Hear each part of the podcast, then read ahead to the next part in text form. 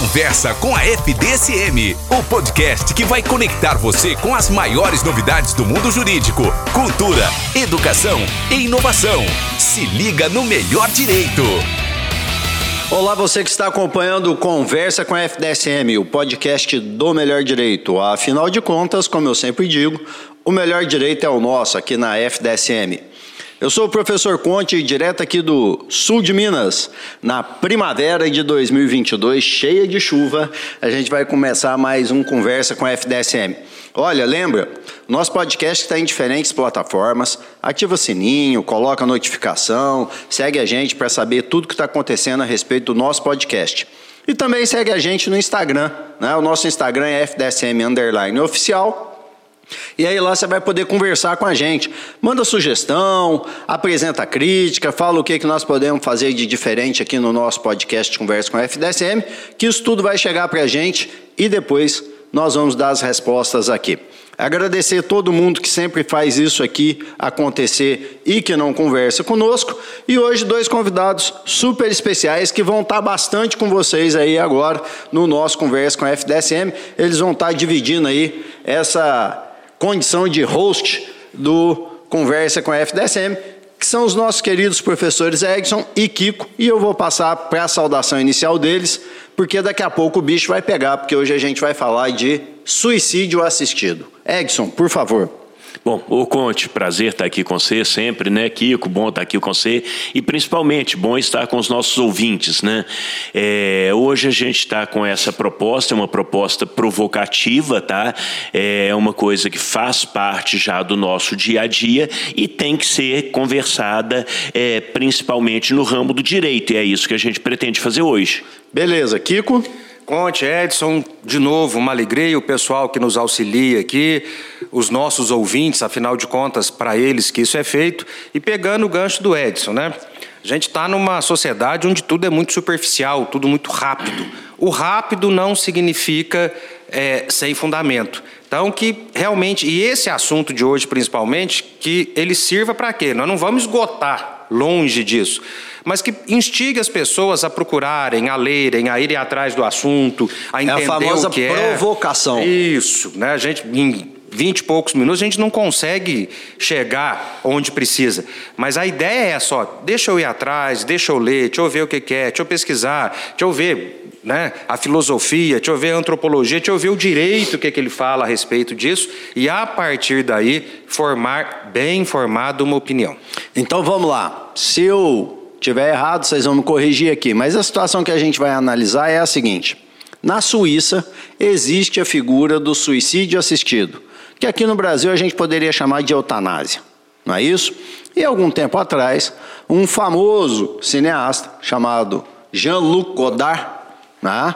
depois vocês pesquisam no Google quem que é ele, vão ver, um homem de muita expressão na cultura mundial, dadas as obras que dirigiu no cinema, ele foi para a Suíça, ele é francês, foi para a Suíça, chegou lá e falou para a galera, moçada, eu quero usar aí o benefício do suicídio assistido, eu estou bem, não estou louco, estou são, estou bem, mas a minha vida chegou aonde eu queria já, então eu quero seguir em frente o caminho.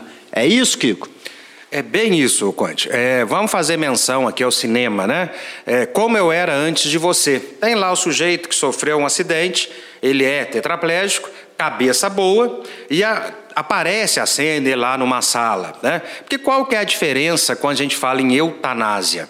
Eutanásia é normalmente a pessoa que está com uma doença debilitante, tá? ela não quer passar por aquilo. Então seria antecipar. Está sofrendo muito. E seria antecipar, digamos assim, uma morte inevitável. Já essa ideia do suicídio assistido, e até onde eu dei uma pesquisada, é só a Suíça que tem países que autorizam a eutanásia o suicídio assistido, até onde eu sei, posso estar enganado, só a Suíça. É isso, tem nada. Simplificando, na eutanásia a gente tem um conceito de sofrimento e é doença. É no, no suicídio, suicídio, assistido, não, é uma opção da pessoa que está bem. Que é bem isso, que segundo algumas reportagens que saíram depois, ele cansou. Já deu, tinha 93 anos de idade. Né? O Alain Delon, famoso ator francês, né? já disse que do jeito que a coisa vai, talvez ele use esse esse esse benefício ou é essa essa opção, digamos assim, né? É, e ninguém aqui está minimizando o valor da vida, mas esse é um assunto que precisa ser discutido.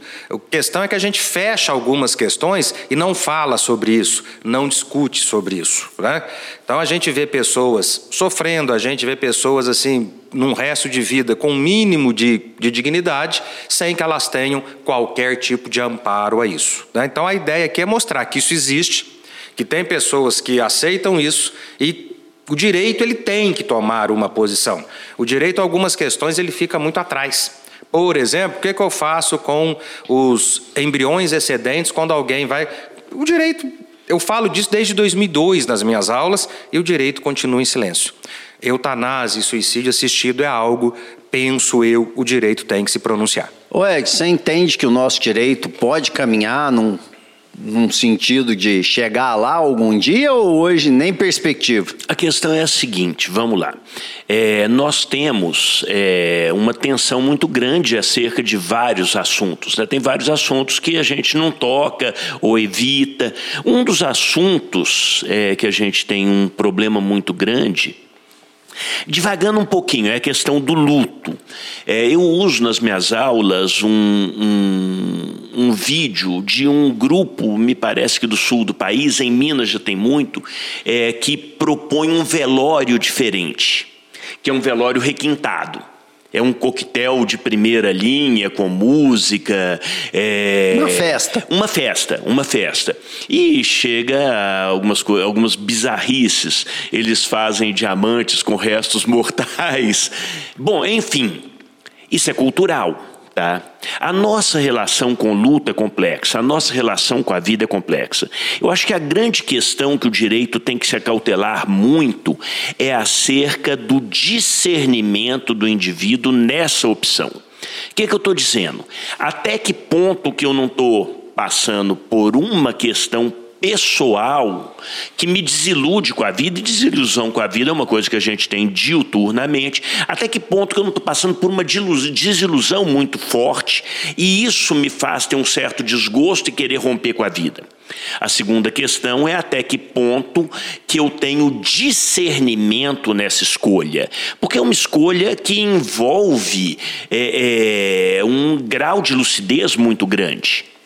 Como que o direito protege a vida sem interferir no livre-arbítrio de cessar com essa vida. É, só dando um passinho além, é, vejam bem, nas religiões, uma boa parte delas, sem mencionar nenhuma específica, poderia, mas não, não vem ao caso, é, o, a morte ocasionada pelo indivíduo tem alguma sanção. Isso não é bem visto nas religiões. É, os deuses não aceitam muito bem essa ideia. São freios que a gente tem. E eu acho que a gente tem que cuidar desses freios. Como? Direito. Ô Kiko, eu fiquei curioso. Você que estudou a questão, tem pré-requisito lá na Suíça? Não, na Suíça nenhum pré-requisito. É assim, a... a pessoa tem que provar que ela está no pleno gozo das suas capacidades, há uma, isso que o Edson falou, há uma certa averiguação de que ela realmente sabe o que ela está fazendo, né? Então, há um, digamos assim, um, um estudo prévio. Né? Essa ideia que o Edson falou de vamos dar uma olhada nisso, isso fica muito demonstrado na história daquele, o Dr. Kevorkian dos Estados Unidos, depois conhecido por Dr. Morte. Tem um filme que o Al Pacino faz o papel dele, e eu participei de um evento na Faculdade de Medicina. Que ele começa porque a mãe dele teve uma doença degenerativa muito pesada, muito séria, e ele entendeu que, como médico, ele deveria simplesmente auxiliá-la a passar por aquele momento ou até mesmo antecipar. E ele começa. Ele é, na cabeça dele, ele abreviou o sofrimento, abreviou o sofrimento. dela. Ele começa a fazer isso para evitar problemas com o direito. Ele armava um esquema em que a própria pessoa usava o remédio, ele só dava os remédios, mas ele não injetava, ele não. E ali vai. E aí entra isso que o Edson falou, porque o filme mostra muito isso. Chega um certo momento em que a pessoa tem um primeiro diagnóstico sem procurar uma segunda opinião, ela quer passar por isso já. E ele embarca nisso. Né? Então, a discussão lá foi essa, foi uma discussão muito interessante. Tinha gente da ética médica, tinha gente da, da medicina, estava realmente um, um negócio bacana. Falando isso, até que ponto uma sei lá, uma unha encravada vai querer fazer com que eu dê o fim na minha vida. Ou uma briga com o vizinho. Até que ponto a briga com o vizinho? Até que ponto uma desilusão amorosa? Até que ponto porque o Flamengo perdeu um jogo? Sim. Né? Perdi o emprego. Perdi o emprego. Então, a discussão é muito assim: como é que eu protejo isso? Que, que todos nós temos essas desilusões diárias. Né? Eu falo muito isso em responsabilidade civil. Se qualquer tristeza, se qualquer desconforto, se qualquer aborrecimento nas relações virar um dano moral, a gente está lascado. Né? Nós convivemos muito bem aqui, nós três que estamos conversando, mas com certeza eu já falei alguma coisa que você não gostou, já falei alguma coisa que o Edson não gostou, vice-versa, e estamos aqui. Né? Então isso até faz... porque faz parte da vida, não isso. tem jeito de ser só os sabores fazem parte tudo da vida. bom, exatamente. Né? E, e isso se a gente souber lidar com isso, isso nos faz crescer. Primeiro, nos faz melhorar para evitar fazer isso com quem quer que seja. E segundo, opa, isso faz parte da vida, falou sem pensar tal, e a gente vai, vai tocar. Oh, você falou uma coisa que eu não gostei, vamos acertar entre nós aqui? Isso nos faz, nos faz crescer. Né? Então, existe um estudo prévio nesse sentido. Mas lá a grande diferença é essa. Quando a gente fala em eutanásia, que no Brasil, como você já adiantou, é homicídio, Dependendo do promotor, você pode pegar um homicídio privilegiado, dependendo do promotor, você pode pegar um homicídio qualificado, e dependendo do pessoal que estiver sentado no corpo jurado, você está condenado a 30 anos de cadeia. Mesmo com, né? Então, porque é o que o falou, envolve muita questão subjetiva, envolve muito essa questão da valorização da vida, envolve muito essa questão da vida, e a vida é o maior valor que tem, vamos deixar isso bem claro. Sim. Mas mas tem gente que, pô, já deu. O, o Kiko, dando. Não, mas dando... acho que aí, é, desculpa, é que a discussão aí é: a vida é minha. A vida é minha. Eu que tenho que ter o direito de decidir, desde que seja uma decisão ponderada. Né? Imagino que é, é por aí o mas caminho. Mas olha, né? olha que legal a questão da decisão, como a coisa é sutil. E nós acabamos de passar por uma experiência dessa, né? Pandemia. No meio da pandemia, todo mundo estava desiludido, perdido, sem norte, sem sentido, é, com não havia esperança. Não havia esperança. Um dia desses, é, eu fui pegar uma coisa no, no console do carro e tinha lá uma máscara. Eu falei, nossa e a gente chegou a pensar, nunca mais vamos viver sem isso. Falava-se no novo normal, que acabou não acontecendo, né? Voltou-se a um padrão. E nesse período pandêmico, imagina quantas vidas que seriam interrompidas pelas desilusões momentâneas. Isso é um sem problema. Dúvida, sem dúvida. Ah, é, a eutanásia no Brasil, você disse que é homicídio. Está regulamentado, não está? Está escrito não. em algum lugar? O que nós é... temos hoje, que nós temos hoje, perto disso, e eu confesso que o nome agora me falta, Conselho Federal de Medicina né, já recomenda isso. Você tem uma doença incurável, você tem uma doença que te debilita, você tem uma doença, isso é fato, essa palavra ela é pesada, você tem uma doença que lhe tira toda a dignidade. Para ir no banheiro alguém tem que te ajudar, você não consegue controlar mais o que você vai fazer, você já esquece tudo, você não fala direito, você fala muito pouco, você acorda, come, vê alguma coisa televisão e volta para a cama esperando algo acontecer. Então você está numa situação dessa, né? Ou você está entubado sem que nenhum tratamento seja eficaz, a medicina já, o Conselho Federal de Medicina já recomenda assim, então não faça nada que vá sofrer, não faça nada. Cuidados paliativos. Chamados cuidados paliativos. Vai ter um acompanhamento, vai ter um remédio de repente para não ter dor. Se a pessoa ainda tiver algum nível de consciência para de repente comer melhor e não passar mal com a comida, entendeu? Mas sem nenhum nenhuma intervenção dita terapêutica que não traga nenhum resultado e talvez vá trazer mais sofrimento. Aí deixando um, um link, quem sabe num próximo podcast, para a gente falar de testamento vital. E aqui vai uma nova dica, mais um filminho sobre isso que a gente está falando, Mar Adentro, com Javier Bardem. Vale muito a pena assistir, onde essas questões envolvem a questão filosófica, envolve a questão religiosa, a cultural. A cultural, dando um spoiler, eles levam filósofos, levam pá, levam tudo para conversar com o sujeito. Não, e, e olha que legal, Kiko, me corrija se eu estiver errado. É, nós lidamos mal com a questão da finitude, isso é. E no Brasil, nós temos o mau hábito de não testar. A gente não costuma fazer testamento. Não, é, não faz e o, parte e do o nosso testamento dia a dia. é uma coisa É uma que exceção, não é né? um prenúncio de morte, né? É Uma, a morte é uma fatalidade. E o testamento ele simplifica a vida de todo mundo. Quanta briga de família a gente evitaria com um testamento, né? Sim, sim. Conta de herança. Mas Sim. peraí, vamos voltar lá no suicídio assistido. Então agora o Alain Delon falou que vai também.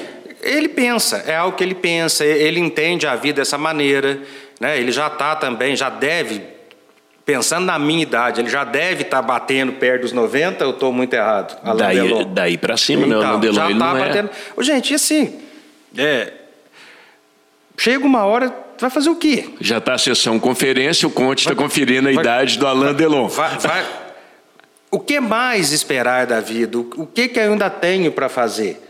Sabe? É. E assim, é uma pessoa que. Se você pensar em Jean-Luc Godard, pensar no Alain Delon, no tipo de vida que eles tiveram, viveram muito bem Sim. e fizeram tudo o que lhes foi possível fazer. Sim. Jean-Luc Godard, não vai dar tempo de a gente explicar muito sobre ele, mas vamos lá. Ele fez um filme lá em 77, 78, chamado Je vous salue Marie. 87 anos, Então, Alain então tá Delon. beirando. Achei que fosse certo? mais. E foi um filme que tentou modernizar, ele não fez nada de errado, ele só trouxe a história de José e Maria para os dias de hoje, foi um escândalo, foi proibido no Brasil, o povo viajou para assistir o filme fora, mas para o povo um pouquinho mais depois disso é só escutar a música Eduardo e Mônica, do Legião Urbana, entre outros rocks, que lá fala que a Mônica preferia ver o filme do Godard. É esse filme e é essa, essa esse cineasta é, que fala. Então, assim, gente, eu eu convivo com uma pessoa que está esperando a morte. Esperar a morte não é viver. Simples assim. É a única coisa da vida dela hoje. Esperar a morte não é viver. Não, não- nada será feito, porque tem. Mas esperar, de novo, esperar a morte não é viver. Já que a gente fala Não é tanto digno, em, né? Já que a gente Não é fala digno. tanto em vida com dignidade, tá? e não estou dizendo que tem que ser a favor, não estou dizendo que sou. Só que no Brasil foi o que o Edson falou: a gente tem o, o mau hábito de não testar e a gente tem o mau hábito de não discutir coisas relevantes falar sobre as coisas relevantes. Nós tivemos uma terrível polarização por um detalhe, porque a gente não conversa sobre política. Mas não é política partidária, não. É saúde pública. É... A gente não Educação, conversa. A gente não conversa. direito. Ah, não, eu estou lendo um livro que se chama A Mente Moralista. E o cara fala, por que, que pessoas boas se afastam por causa de política e religião? Porque não conversa do jeito que tem que conversar. Entendeu? Então, a, a droga. Ah, não estou dizendo, mas precisa discutir, precisa se conversar sobre isso. O que nós estamos fazendo é a melhor maneira de combater as drogas? Não, Tem experiências diferentes no mundo e Tem. qual é o resultado Não disso? conversa. Né? E qual que é o resultado Isso, então, disso? Eutanásia é um assunto que precisa. É. O que, que a gente vai fazer com o embrião excedentário? Posso usar como pesquisa de célula-tronco? Não posso? Isso vai, some do noticiário. Vamos fazer uma homenagem aqui? Some do noticiário. Ex-professor nosso, doutor Clemilgues de Oliveira Santana. Oliveira Santana. Professor de medicina legal há anos e anos aqui na faculdade. Ele fazia todo ano um debate com os alunos dele sobre eutanásia. Né?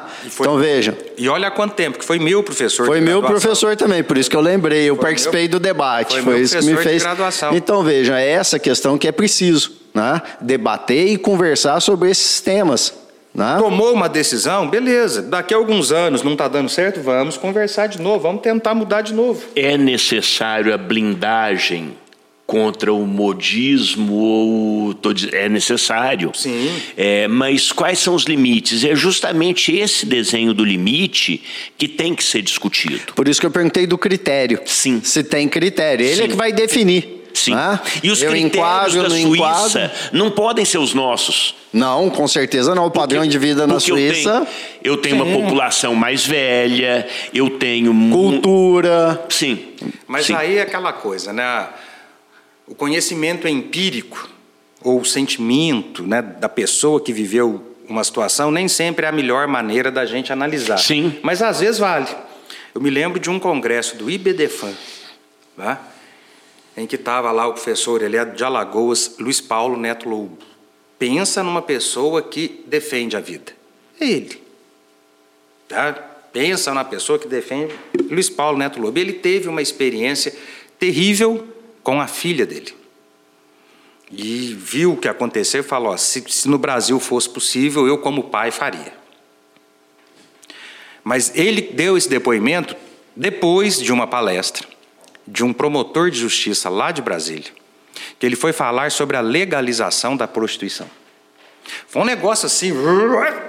E foi a palestra. Eles tiveram que, eles tiveram que mudar as outras, porque ninguém se inscreveu para as outras. No momento daquela palestra, ficou tudo vazio e todo. Porque um promotor falar disso, que absurdo, tá? E ele começou a palestra e falou: Antes de eu falar, eu vou trazer aqui um depoimento para vocês. Aí veio uma senhora muito bem vestida, então de uma classe social, né? Sabe falar, sabe posicionar. Aí falou: Eu, eu vim para assistir porque eu acho que tem que ser assim. Aí falou: Mas eu vou contar por quê. Porque eu tenho um filho com paralisia cerebral. Mas as outras coisas funcionam. E ele foi crescendo. E chegou uma época que eu tinha que trocar de roupa no meu filho. E para que eu conseguisse trocar de roupa, eu não tem jeito, eu tenho que falar, eu tinha que masturbar meu filho. E eu queria poder contratar alguém para eu, mãe, não ter que fazer isso. Foi aquele silêncio. Pesado, Foi, hein? foi aquele silêncio. Tá aí, louco. aí o, o sujeito virou e falou: agora 10 minutinhos, depois a gente volta para a palestra. Um monte de gente não voltou para a palestra. Claro. Mas ele, ele foi e falou. Então, não estou dizendo que tem que ser, não estou dizendo que todo mundo passa por isso, mas reforçando, nós precisamos discutir certas coisas, nós precisamos falar sobre certas coisas. Falar sobre certas coisas não é e a, e a gente tem muito medo disso, e, e, isso causa o quê? Tem que ter a blindagem do modismo, mas essa nossa falta de coragem, ou talvez capacidade de discutir, mantém, o hábito. O hábito mantém muita gente no sofrimento. E o que a gente puder fazer para aliviar o sofrimento das pessoas, seja ele material, emocional, de saúde, eu acho que a gente tem que fazer. Simples assim.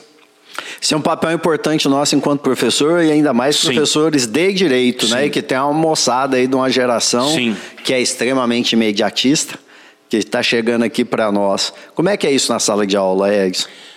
Pois é, é, na sala de aula é mais complexo porque existe um roteiro, existe um. Mas a grande questão é: eu vou viver até chegar à última fase do reino. Daí chegou, acabou meu mundo? Existe o depois.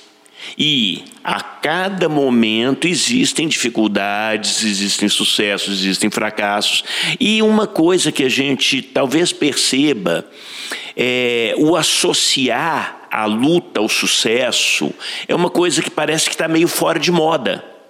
Eu quero os resultados, mas eu não quero os caminhos. Então, esse prazer imediato reduz um pouco da intensidade da vontade de viver.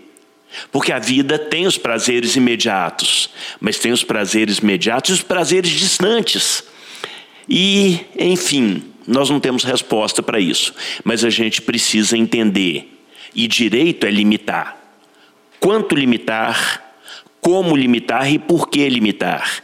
E isso o direito vai fazer, mas as perguntas não são jurídicas. As perguntas são filosóficas, são sociológicas, são voltadas a uma cultura de um determinado povo.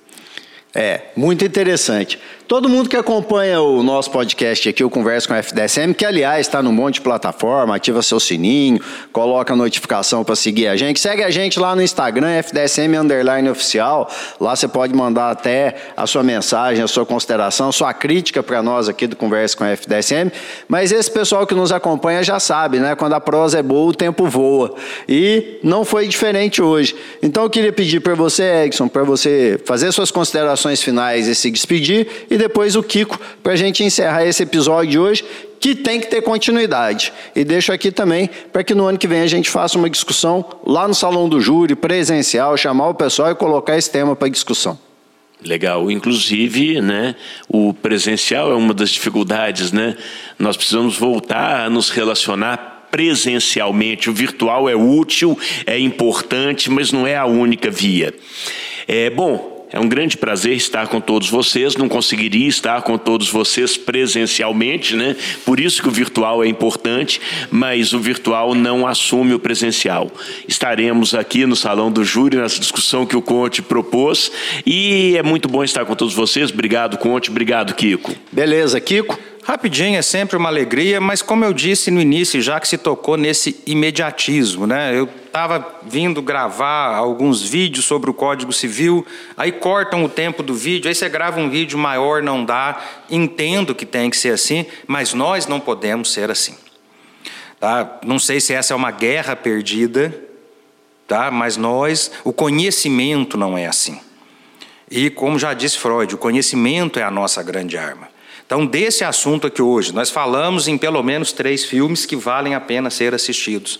Eu tenho que dar uma lida em filosofia sobre o valor da vida. Eu tenho que dar uma lida, foi falado aqui, Conselho Federal de Deixa eu ver o que fala sobre isso. Eu tenho que dar uma lida no direito, no direito comparado. E fica aqui uma dica de leitura, né? Também achei aqui. A Mente Moralista, Jonathan Haidt. Vocês acham isso na Amazon? Não tinha a versão do Kindle, só tinha a física, mas parece que vai sair do Kindle. Não é um livro caro. É livro de mais de duzentas e tantas páginas, mas é uma leitura que vale a pena, tem muito a ver com o que a gente falou aqui hoje. Como disse o Edson, eu quero todo o resultado que o conhecimento pode me dar mas eu tenho que adquirir conhecimento, senão não vou chegar no resultado. Fica aí essa dica, vamos sim fazer isso no salão do júri, nós precisamos começar a lotar o salão do júri, é sempre uma alegria estar aqui, muito obrigado. Beleza, um grande abraço para todo mundo e até o próximo Conversa com a FDSM. Conversa com a FDSM, o podcast que vai conectar você com as maiores novidades do mundo jurídico, cultura, educação e inovação. Se liga no melhor direito.